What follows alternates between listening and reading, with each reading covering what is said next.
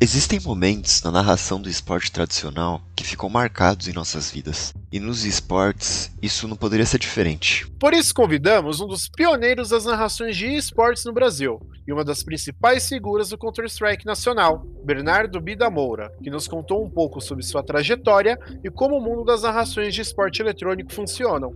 Eu sou o Rafael Guerra. E eu sou o Thiago Dionísio. E esse é mais um Retake Cast.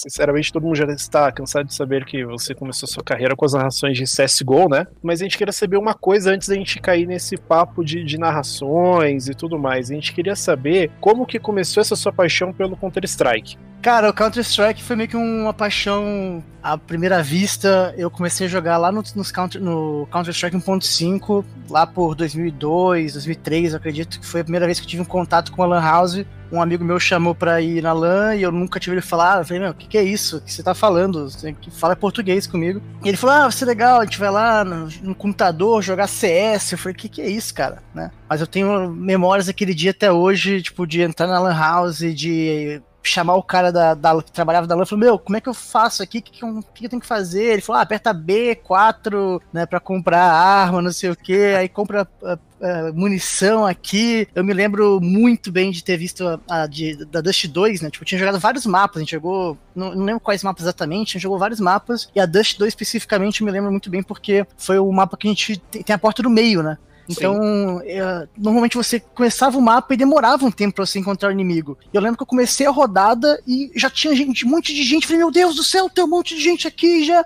É porque eu tinha entrado na porta do meio e tinha uns caras já marcando, descendo. Eu falei, cara, o que tá acontecendo? Como é que eu morri? Nem começou o round, né? E meio que eu me apaixonei pelo jogo. Eu sempre fui é, bom, assim, né? Entre a roda dos meus amigos e tudo mais no joguinho mas nunca nunca pensei em competir, na verdade eu nem acompanhava um cenário, nem existia, né? Para mim, né, nem existia nada é, a nível estadual, nacional, né? Eu joguei uns campeonatinhos com meus amigos na, na cidade, mas só para diversão, e meio que jogava casualmente, assim, né? Eu jogava com os mixinhos na internet, e o CS ele meio que me acompanhou, tipo, era on, era on e off, né? Tipo, ligava e desligava, jogava três jogos, CS, Priston Tale e Warcraft 3, tipo, em ciclos, assim, toda a minha vida eram esses três jogos que eu ficava mudando, tipo, qual que eu tava jogando na época, e até que teve um momento que, teve, que nasceu o CSGO, e aí eu não larguei mais. Mas como você falou do CSGO, em 2014 eu comecei a acompanhar o meu primeiro campeonato de esporte eletrônico, né? Uhum. Foi, foi esse Colon, uma que você narrou. Minha NIP foi campeã, graças a Deus, com aquele time maravilhoso é, com Forest, Get Right, era, era, era o time, né? E hoje a gente passa esse perrengue danado. Mas enfim. Mas eu me lembro de, bem também que esse foi o ano que você começou as narrações de campeonatos de Counter-Strike. E como surgiu a ideia de começar a narrar os campeonatos? Foi mais um hobby ou uma necessidade pela falta de narrações em português na época? Foi definitivamente por necessidade, né? Acho que, como eu falei, quando eu conheci o CSGO, eu me apaixonei. Claro que no início eu olhei, eu achei o jogo muito lixo, horroroso, o que eu tô fazendo aqui, né? Mas é aquele negócio, sempre que vem uma novidade, a gente tende a desgostar. Aí eu dei um pouquinho mais de chance para ela e comecei realmente a ver as vantagens e tudo mais, e então me apaixonei pelo jogo e, e logo quis fazer com que o jogo crescesse, cara. Eu gostei tanto do jogo que eu falei, cara, mais pessoas têm que jogar esse jogo, esse jogo tem que crescer, então eu começava a, a entrar nas streams dos pro players naquela época, que era o Fallen, o Beach, e falava, ô, oh, vai jogar CSGO, vai jogar CSGO, pra eles poderem jogar. Aí, quando começou a Games Academy de CSGO, né, que era uma, uma plataforma onde eu poderia aprender a jogar melhor, eu fui, me inscrevi logo para ter aula com esses, exatamente com esses dois profissionais, e, e, durante ela comecei a conversar bastante com eles, entender, né, tipo, maneiras que eu poderia ajudar o jogo a crescer, né? Uma das coisas, uma das coisas mais legais de tipo, para você incentivar as pessoas é ensinar elas, né? Conforme você, se você sabe jogar o jogo, se você vai ganhar mais, você vai querer voltar mais, se divertir mais e tudo mais. Então, o, o Fallen teve essa, essa metodologia pro 1.6 e eu meio que trouxe esse CSGO também, inicialmente criando vídeos pro YouTube, onde eu dava umas dicas muito roubadas, assim, onde o cara podia pegar um kill, onde o cara podia surpreender, marotar, pegar informação, a flashzinha perfeita, a smokezinha da hora. Né?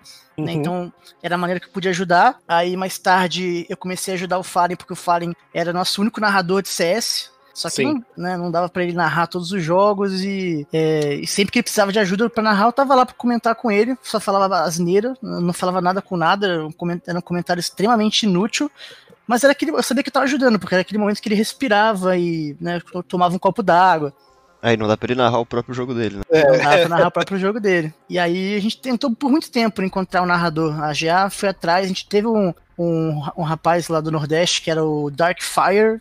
Agora lembrei o nome dele, às vezes eu não lembro. Ele começou a, a streamar, a streamar não, a, a, narrar alguns jogos, só que, cara, ele desistiu rápido. Não sei se não teve tempo, não lembro qual que foi uhum. o motivo exatamente que ele não, não, que ele não insistiu. E aí eu falei, ah, cara, não dá para depender do Fallen, se ninguém vai fazer, eu vou ver se eu consigo fazer essa parada. Mas a narração é algo completamente diferente do meu, do eu, né, do Bida até então. Porque uhum. eu, eu sempre fui um cara muito tímido, um cara que falava um pouquíssimo, e aí de repente tem que ser ali falar o tempo todo, acelerado e, e enfim, né, aparecer num palco lá depois de, de, muito tempo, né, falar com milhares de pessoas na stream e tal, isso para mim não fazia sentido nenhum eu fazer algo assim, mas acabou que deu certo. Então, Bida, é, até por você ser um dos pioneiros da narração de esportes eletrônicos aqui no Brasil, muita gente te vê como um dos responsáveis por ajudar a difundir os esportes, e principalmente o Counter-Strike no Brasil, a partir de 2014 do CSGO, né? Você se sente responsável por isso mesmo? Com certeza, cara. Acho que eu, sempre tive muita humildade né, na, na, caminhada e tudo mais, mas eu tenho certeza que eu ajudei. Eu sou um dos. Não sou um dos pilares principais, certamente não posso dizer isso, mas com certeza ajudei. É, fiz o meu papel no crescimento do jogo aqui no, no país. Certamente o Fallen foi o, o maior nome e a maior, a maior importância que a gente teve para ter um cenário ativo por aqui, né? E por consequência os times dele e tudo mais mas a, a minha presença, tenho certeza que ajudou a divulgar mais quando a gente não tinha tanta gente fazendo. Você pode ter certeza disso. A gente tá fazendo esse trabalho hoje aí tem muito dedo seu. Olha, com certeza, se não fosse você e o Fallen, o cenário de esportes e Counter-Strike nacional não seria o mesmo. E até aproveitando para comentar um pouco mais da importância do Fallen, ele foi o responsável pela ascensão do CSGO nacional para fora, né? Primeiro montando os times, reunindo os jogadores, começando com a Kabum, a Cade Stars e depois a LG e a SK, que trouxeram dois campeonatos mundiais para o Brasil, né? Dois Majors. Ele também foi o responsável pelo surgimento da Games Academy e Gamers Club. Para quem não sabe o que é a Games Academy, nada melhor para explicar do que aquele comercial que eles fizeram em 2016 com os jogadores. Fala aí, galera, beleza? Cara, CSGO está crescendo muito e eu estou muito contente de ver o nosso cenário decolando, cara. E se você tá aí, gosta de CSGO, quer começar a competir, não perca tempo, cara. Venha conhecer as atividades da Games Academy, as atividades da Gamers Club, para você começar a se inteirar, encontrar um time e começar a competir. O CS é muito divertido e você pode fazer parte disso, assim como esses caras que você vai ver aí agora. A verdade tem que ser dita, é Gamers Club. CSGO é na Gamers Club. Pula em mim, Gamers Club. Eu jogo na Gamers Club, não tem como. Nice to meet you. A casa do CS é a Gamers Club. Quer trocar bala comigo? Vem pra Gamers Club. Spray bom é na Gamers Club. Quer ser rato do global? Jogar com os melhores? Ser profissional um dia? Vem pra Games Academy, o maior clube de CS do mundo. É, Vida, então é, a gente começa em 2014 com um cenário pequeno, né, é, de narração. Então uhum. temos poucos narradores, você mesmo falou que narrava era o próprio Fallen. E aí a gente dá esse pulo aí de seis anos, que nem é tanta coisa, seis anos passaram voando. E a gente vê que a, tá tudo mais profissionalizado, tá? Tipo, tem a Globo passando Counter-Strike, o esporte interativo estava passando campeonato de Counter-Strike, e aí um novo problema surgiu também, que são os direitos de transmissões. Isso uhum. tem centralizado cada vez mais as empresas que têm os direitos e transmitem esses grandes campeonatos, certo? Sim. Como você enxerga essa centralização de campeonatos? Como você vê isso afetando o cenário competitivo? Cara, assim, os direitos de transmissão era algo que a gente sabia que com o tempo ia ser cada vez mais complicado, né? Porque com, conforme a gente foi crescendo, aumentou o interesse e a parte econômica, né? Então não é mais assim só a galera querendo se juntar e rodar um patrocinador stream principal, são milhares de dólares que podem rolar em uma transação, em comerciais, em, né? Então já, já imaginava que aconteceria isso. Cara, eu.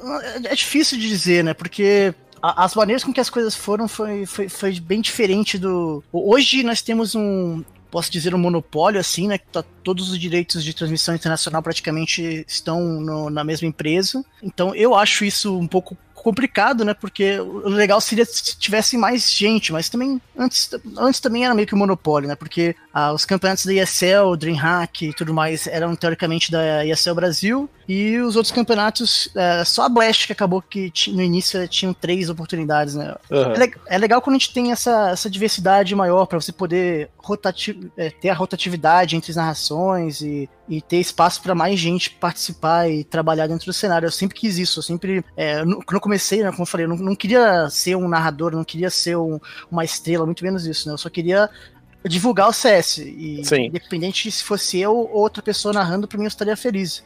Mas é, é, acho que é basicamente isso que, eu, que é o recado. Eu gostaria que mais pessoas tivessem acesso a, a, aos jogos, assim, pra gente poder ter mais diversidade de narrações e estilos e tudo mais. É, só a título até de curiosidade pra galera que tá ouvindo o podcast, qual que é a empresa que tá hoje com os campeonatos centralizados? Hoje é a Gaules TV barra Omelete.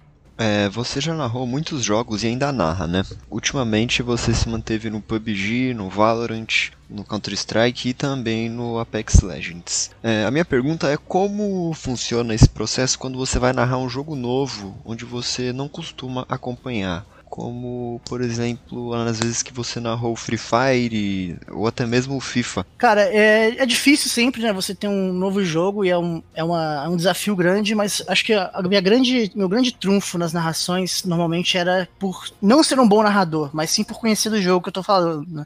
Uhum. Então, eu narrei CSGO exclusivamente até 2017, só o CSGO ah, claro, teve uma, uma narração de um, de um campeonato de 1.6, né? O último campeonato de 1.6 eu narrei também, mas não nem conto de verdade. Mas ainda é Counter-Strike, né? é. E aí eu fui entrar no PUBG em 2018. E eu falei, cara, é, se eu for entrar no cenário diferente, eu vou estudar muito, né? E eu joguei diariamente PUBG por muito tempo para entender como é que era, e era o início do cenário, então não, não tinha, as, as, coisas não tinham acontecido ainda, né? Então eu fui eu acompanhei desde os primórdios para saber como é que seria. A mesma coisa com o Valorant, né? Acho que o Valorant é muito semelhante ao CS, então eu, eu me dediquei muito para aprender do jogo, para poder saber o que falar uhum. e acompanhei o cenário do início. O Apex foi algo mais recente, mas é um jogo que eu sempre gostei de jogar também. Mas os desafios realmente que são gigantescos quando você não conhece tanto o jogo. O Free Fire foi meio que me chamaram de emergência, porque eles precisavam do game e é, eu era uma boa opção por uhum. narrar Battle Royale e tudo mais. Eu e já estar meio que envolvido com as pessoas e com a empresa que estava lidando com o jogo. É, mas eu, cara, meti a cara no, no estudo, assisti as transmissões anteriores, assisti o jogo, tentei jogar Tipo, o jogar ele para mim é muito mais complicado por causa que é um jogo mobile, né? Então eu não tô acostumado a, a lidar com isso, tô acostumado a jogar com teclado, com mouse. E aí você tentar aprender um, um jogo no videogame, no celular com pouco tempo não, não, não deu muito certo para mim. Mas eu fiz o possível para acompanhar algumas streams também, então eu estudei bastante para chegar preparado em uma semana, né, para narrar a final do Campeonato Brasileiro. É, era um grande desafio, mas assim, é, ao mesmo tempo não é tão grande, afinal, tava só iniciando, né, as transmissões uhum. do Free Fire. Se eu hoje fosse entrar lá e fazer um, uh, uma partida só, a galera ia cair matando, né, porque já, já tem agora uma, uma construção de cenário, já tem meio que uma maneira de narrar, uma maneira de acompanhar e, e ler os jogos, né, o público já tá um pouco mais acostumado é um pouco com no CS, por exemplo, novos narradores eles sofrem bastante por conta disso, né? Porque Sim já é um público bem mais exigente, afinal de contas, já, já, por causa do cenário já está há muito tempo aí, com diferentes narradores aí que passaram. Então a galera já espera sempre muito mais do, do narrador que começa. E, e, Bida, a gente falou agora, né, um pouco dos desafios em narrar outros jogos, mas a gente imagina que um dos maiores desafios da sua vida, e até um, um dos momentos, acho que mais gratificantes, foi quando você pôde narrar a E-League no canal de televisão Esporte Interativo, né? É, e aí a gente queria entender quais foram as maiores diferenças que você sentiu, ou se você sentiu alguma diferença entre narrar para a galera do computador e para a galera agora que está sentada no sofá, talvez assistindo com a avó, com o pai, com a mãe, e se você tentou se inspirar em narradores mais tradicionais, né, de televisão, de vôlei, de futebol, não tentei nenhuma. Não tentei inspirar ninguém é, de, da, do esporte tradicional. Né? A minha única inspiração, diria, na narração seria o Anders Bloom, que é o narrador dinamarquês de, de CS mesmo. Eu assistia muito esporte tradicional até lá em 2012, 13. Né? Quando eu comecei a narrar, eu larguei completamente uh, o costume de assistir futebol e tudo mais, né? uhum. né? Então, e quando eu assistia. Eu torcia pro Flamengo aqui no Brasil, mas eu era um fanático do Manchester United também. Então, só que naquela época eu não, eu não prestava atenção na narração, né? Você meio que, tipo, a, a narração ela passa, você se diverte com ela e tudo mais mas não é algo que hoje, toda vez que eu for assistir qualquer jogo, eu vou prestar atenção de uma maneira completamente diferente de tudo que o narrador fala, como que ele passa a emoção e tudo mais, né? Então eu não, não, não reparei o suficiente para poder incorporar isso no, estilo, sabe? Você já narrou FIFA também, né? Nessa questão de narradores de esportes, inevitavelmente vai surgir o paralelo com a narração do, do futebol com o FIFA, né? E tem alguma semelhança? A própria narração do CS, ela já. A nossa narração brasileira dos esportes, ela já é mais speak futebol, assim, de gritar o gol, só que no CS você grita um gol todo round praticamente. Né? a casa então, a cada segundo, né? exato. É, eu tentei fazer o melhor possível, assim, eu não, não, não, diria que foi tão bom, que é, foi meio que o mesmo caso do, do Free Fire que eu falei, tipo, eu não tinha tanta convicção no que eu tava fazendo, porque era um por mais que seja um jogo antigo e tudo mais, mas era uma novidade para mim e foi meio que também de, de última hora. Então eu estudei o possível, mas FIFA já é bem mais complicado de, de você incorporar as, todas as etapas, né? porque é o futebol, né? Então as pessoas estão acostumadas com o futebol. E voltando mais um pouco para a questão da televisão, que a gente tinha mencionado, lá para 2014, você imaginou que um dia você ligaria na Globo, na Sport TV e veria algum programa de esporte, veria algum campeonato sendo transmitido? Ah, com certeza não. não tinha. Assim, 2014 até imaginei que poderia passar alguma coisa ou outra, né? Mas você ter um esporte interativo que abraçou daquela maneira, é, fazendo. Sem... Foi até na TV aberta, na primeira temporada Sim. da Liga, rolou na TV aberta. Acabaram que depois na segunda temporada não pôde mais, né? porque. A galera percebeu que no horário e tal poderia ter algum tipo de problema com o jogo de tiro.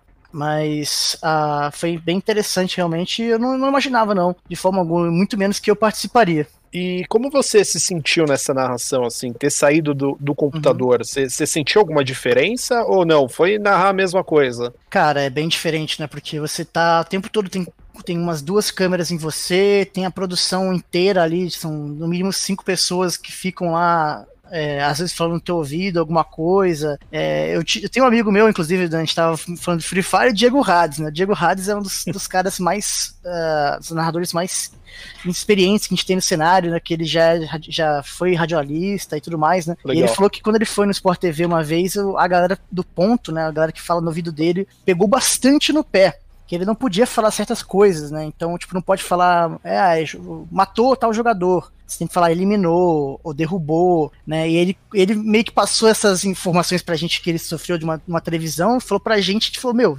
e agora? Ele falou: é, você, não vai, você não vai poder falar terrorista, você não vai poder falar bomba, não sei o que. Eu falei: meu Deus, e agora? Como é que eu vou narrar isso aqui, né? Tem que mudar todo o linguajar, né? Mudar tudo. Mas aí eu cheguei lá na, na televisão, a galera do esporte interativo me, me abraçou de uma maneira tão incrível, assim, né? Foi quando eu conheci o Otávio Neto, Marcelo Ferrantini e outros grandes nomes lá de dentro. E todo mundo foi, tipo, super é, receptivo mesmo e me deixou super confortável. Eles falaram, cara, se você quiser mudar alguma coisa que você acha que vai ser legal pro nosso público, bacana, mas se quiser manter do jeito que você tá narrando aí também, uh, eu, eu acabei só mudando, tipo, meio que as nomenclaturas para tentar ser um pouco mais didático também, porque eu, legal. né, tipo, em vez de chamar de smoke, eu chamava de granada de fumaça, granada de luz, granada explosiva, né, e, e, sempre tentava ser um pouco mais didático em, em vários aspectos do jogo, né, principalmente no início, que a galera tava tentando começar a acompanhar. Eu fiz vídeos falando sobre o HUD do jogo, de como é que era na interface inteira, tipo, onde é que você tinha que olhar para perceber o que está acontecendo. Então a gente sempre tentou fazer alguma maneira mais educativa para a galera entender.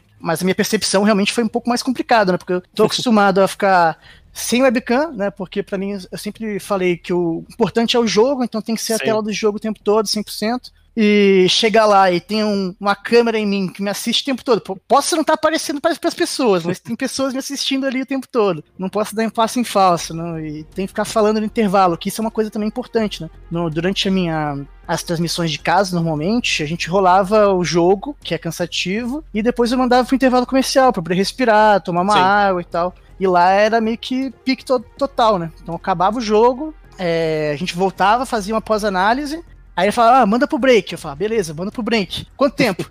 15 segundos. Eu falei, como assim 15 segundos de break? É, só pra rodar um ADzinho ali do. Uma, uma propaganda e a gente já volta para vocês, cara. Não tem intervalo, não. Então é, tipo, extremamente. É muito mais cansativo quando você primeiro tem que aparecer numa câmera, então você tem que ficar, entre aspas, bonito. E você tem que ficar falando também, né? Eu fiquei falando por muito tempo não tinha esse intervalo que foi um pouco complicado. É, Bida, hoje no Brasil, é, a gente vê que existem dois tipos de narrações, né? A gente uhum. tem uma narração mais clássica, que é a que você faz hoje, que tem aquele foco de informar, explicar direitinho tudo que tá acontecendo numa partida para quem assiste. E a gente tem as narrações mais descontraídas também. Uhum. Que são aquelas que não tem tanta explicação, elas só com mais a brincadeira e é para um público que já acompanha o cenário de Counter-Strike há muito mais tempo. É, como você vê essa divisão em duas narrações que, que acabou surgindo? Você enxerga algum tipo de competição entre essas narrações ou elas se complementam? Cara, eu acho que do, da maneira com que tá agora, elas se complementam, né? É, uhum. Chegou a ter um momento que era meio que uma ou outra, é, eu achava meio complicado, né? Porque você sempre vai estar. Tá, é, você nunca vai estar tá agradando todo mundo, né? Sim. E da maneira com que está agora, que você tem a oportunidade de acompanhar a tradicional e também a alternativa, para mim é, o, é, o, é, a maneira correta. Você dá opções para as pessoas e aí você agrada os dois mundos. É, então é, tipo, é basicamente isso mesmo que, que tem que fazer. Mas assim, se você me perguntar se só tiver uma opção para fazer, eu prefiro a tradicional, né? Mas é, uhum. Porque eu tô acostumado com ela e é meu passatempo, no caso. Sim, eu também prefiro a tradicional porque eu acho que ela traz um. Ela traz, acho que, um, uma coisa muito bacana que na outra não tem, uhum. que, é o, que é o fato de explicar o que tá rolando dentro do jogo. Então, para você introduzir um amigo, um parente, até acompanhar Sim. o cenário esportivo de Counter-Strike, ela é muito. Ela é muito mais amigável, né? É, e aí, uma outra pergunta que eu queria fazer em cima disso também: você disse que teve um momento que as duas não conseguiam coexistir juntas, né? É, o que, que aconteceu ali que não conseguia coexistir as duas juntas e o que aconteceu para hoje as duas conseguirem se complementar, não ser mais uma, uma divisão, né? Uma rivalidade? Sim. Ah, é realmente essa guerra do, dos direitos autorais mesmo, né? Por um tempo, a, maioria preferia tradicional e a outra estava começando a crescer, então alguns estúdios e tal que tinham os direitos de transmissão não, não queriam saber de compartilhar, e até porque é, é muito estranho né, para uma empresa estrangeira por exemplo, permitir com que exista uma narração descontraída do que da, da, maneira que existe, sabe? Então acho que foi meio a galera foi meio contra no início, mas depois que, que a narração alternativa começou a ganhar forças e ganhar números, aí meio que percebeu, né, as empresas perceberam que era a melhor forma era realmente abraçar e ter as duas para somar ao mesmo tempo o número de audiência. Sim, é porque legal. tem estratégias diferentes. Né? Tem uma estratégia que você coloca uma stream só e você concentra todo mundo nessa stream, e tem essa estratégia de algumas empresas que eles fazem que todo mundo faça stream e aí você soma os números, né? Também uhum no final das Sei... contas pode dar, dar, dar bom pro, pro patrocinador também. Sim, você escolhe quem você quer assistir, né? Exato. É meio que a pegada da, da Riot, por exemplo, que é uma stream única, ninguém pode transmitir o jogo deles, só eles podem transmitir o jogo próprio. E a pegada da, da Epic, né, que faz o Fortnite, faz questão que o Fortnite, tipo, ela pede, ela dá várias oportunidades para cada um jogador streamar sua própria tela durante as partidas para que as pessoas possam assistir do jeito que elas quiserem. Isso é muito legal.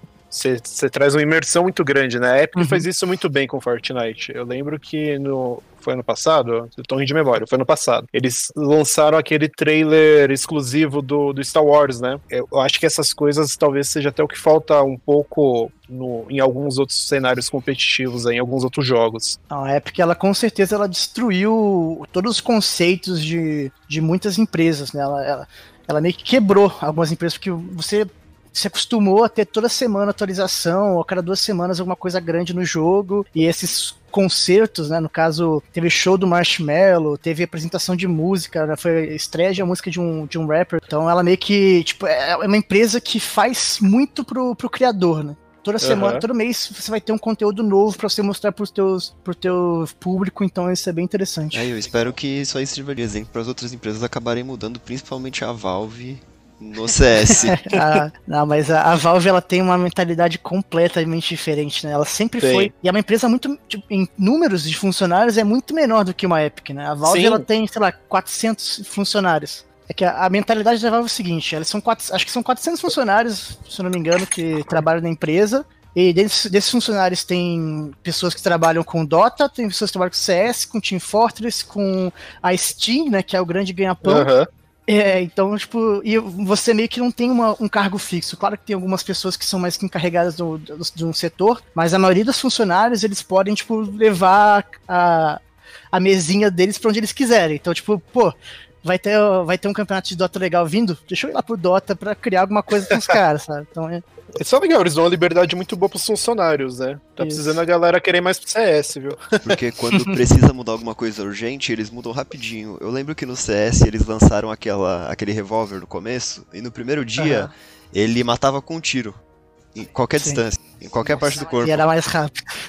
Era, era roubado. Não, aí durante. Era muito. Era uma, era uma Alp de bolso, assim. Deu 12 horas assim, eles. Eles já, já, já, já nerfaram na hora. Esse é o famoso Mataram mataram. Quem brincou com o pistolão brincou, quem não brincou não brinca mais. Mas eu acho que foi legal por, por um tempo, né? Você ter armas diferentes entrando no cenário, pra galera perceber que não é só essas armas que existem, muda completamente o método do jogo. Eu acho que é importante a gente ter esse tipo de coisa, né? Mudanças pequenas dos mapas, por exemplo, a porta da Dust 2, que inverteu o lado, é, um banco na, no meio da Mirage, são mudanças teoricamente pequenas, mas elas mudam completamente como que o jogo pode ser jogado. E eu acho que a SG AUG são, são mudanças muito maiores, né? Então mudam todos os mapas, mudam todos os momentos. Eu acho legal de ter um pouquinho diferente isso aí. Sim, Tanto que na época da mudança das armas teve até uma certa. Como posso dizer, uma certa relutância aí da, da, da comunidade, né, de CSGO. Uhum. Eu lembro que muita gente reclamava. Eu, eu adorei na época, porque quando eu comecei a jogar, que eu era muito ruim, hoje eu só sou menos ruim, é, eu jogava de AUG, né? Eu adorava jogar de AUG. Uhum. E aí a galera ficava xingando, falava que era arma de. Como era? Era arma de COD, porque tinha mira. Sim. Eu era horrível porque eu usava arma de COD e só por isso eu matava tal. E aí depois você liga um dia o campeonato tá tipo todos os times usando elas, sabe? e aí você descobre, porra, são armas legais. Aí dá vontade de falar, pô, eu pensei nisso quando era prata, lá em 2014. pô, sou um visionário, mas tudo bem. É, Você percebeu isso, mas não tava ganhando os jogos por causa da arma roubada. Não, porque eu parava de usar ela que eu ficava com vergonha. Eu falava, Ah, vou ter não que usar pode. M4 e AK, não pode. Exato. E, e É. Bida, com toda essa profissionalização do cenário, é, o que você pode falar pro pessoal que quer trabalhar hoje com narração? É, por onde eles devem começar? Porque antigamente você abria uma stream e começava a narrar, você não tinha que se preocupar com o direito de transmissão, um Ah, mas monte de faz coisa. tempo já isso, na verdade, cara. Faz É, tempo. É. Quando eu comecei era assim, porque os IPs de GoTV eram públicos, então você podia entrar Uhum. e narrar. Mas logo depois começou uma série de ataques DDoS nesses IPs, que as pessoas pegavam o IP de- da, da GoTV e descobriam o IP da- do servidor, e aí o cara derrubava o servidor, derrubava o jogador, nossa, era... E aí, por conta disso, já começaram a fechar. Então, então se- é, desde aquela época, desde 2014, já é difícil de você começar a narrar de um jogo grande, né?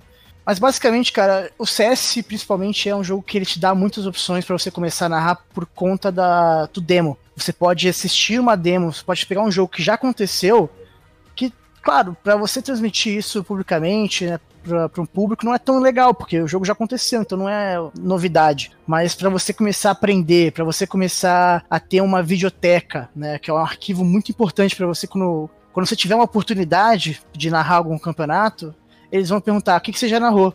Uhum. E se você tiver uma videoteca legal de jogos que já, já tinham acontecido, mas você narrou eles depois, é um conteúdo bom que você vai ter. Então, basicamente, a dica no CS é vai narrando tudo que você tiver pela frente aí, pega a- as ligas da Gamers Club, elas são liberadas para você transmitir, então você pode entrar em contato com o suporte pouco antes do jogo começar. Você manda o link lá que você quer, qual jogo você vai querer transmitir, você assiste a partida, você narra ao vivo ali com com na tua stream e tudo mais. Você pode pegar os jogos que já aconteceram, tem demos de, de campeonatos muito, muito antigos, muito legais de, de rever e tal. Ah, mas o problema disso é que assim, o CS ele tem o demo. O Rainbow Six Sim. não tem demo, por exemplo. O Valorant Então, também não. O Valorant não tem demo. É, você ia ter que pegar uma, uma partida gravada por alguém, né? E aí, como é Sim. que você faz? né? Aí já começa a ficar um pouco mais complicado, porque se você transmitir por cima da, de uma transmissão já feita, aí talvez entre a questão de direitos de imagem. E você acha, e você acha que essa questão da demo é uma coisa que os outros jogos poderiam colocar também? Ah, sem dúvidas. Se, se- se fosse fácil como trocar um, né, se- uma lâmpada, eles já teriam feito facilmente, né? Só que é uma, é uma questão muito complicada. Claro que o Valorant, eles, é, quando, desde, o, né, desde a criação, desde o início, os primórdios, eles tinham que ter em mente que essa ferramenta é necessária. né? Então deve ser Vacilaram algo, nisso. Não, de- deve ser algo que eles estão no, no planejamento, eles não conseguiram só lançar ainda, né? Aham. Deve ser algo que vai acontecer no futuro. Pode ser. Não, Não sei para outros jogos, mas pro o Valorant ele com certeza ele já nasceu com essa necessidade de se comparar ao CS nesse, nesse quesito. Né? Sim, o Rainbow Six Siege também deveria ter um, né, cara? É muito importante deveria. isso. É dificílimo, cara, o Rainbow Six de você acompanhar, né? Para os times Sim. estudarem, treinarem. Nossa, é muito difícil. É, a gente tá mal acostumado, essa é a verdade, né? Uhum. É, o Valorant deixou bem claro isso, né? Quanto que o CS tem para oferecer e sempre teve. Sim. Né? Desde 1.6 a gente tem sistema de demo, a gente tem um monte de coisa bacana que o jogo oferece facilmente para você. A gente queria primeiro te agradecer por ter topado participar desse podcast com a gente. Ter você aqui pra gente, uma realização muito bacana do nosso trabalho. E, enfim, como a gente sempre em todo final de episódio a gente fala pro convidado, você, eu imagino que a galera já conheça, mas de praxe, vamos manter. É, por favor, fale suas redes sociais, faça toda a uhum. sua divulgação, divulgue, divulgue as marcas que te pagam, não tem problema nenhum, aqui tá tudo liberado, tá? Tranquilo. É, cara, obrigado pelo convite. Eu me divirto, eu gosto de, de, participar desse tipo de, de conteúdo. Nem sempre o tempo permite, mas quando tipo, estão por aí, pode me chamar mais vezes aí. Cara, as pessoas podem me encontrar no Twitter, no barra Bida, é onde, arroba Bida no caso, né? É onde eu mais sou ativo. Mas as outras redes sociais é Bernardo Bida, tanto no YouTube, quanto no Facebook, quanto no Instagram e tudo mais. É, e se você quiser comprar qualquer coisa na internet, vê se não funciona o cupom Bida aí na loja e me ajuda. Valeu. Qual loja? Todas as lojas da ah, internet. Todas, todas, as lojas do Brasil. Aí você joga vida, lojas. se funcionar, foi. Se funcionar, funcionou. Você vai comprar um iFood ali, tenta, tenta o cupom Bida também. Eu vou tentar o cupom Bida pra ver se segue de volta.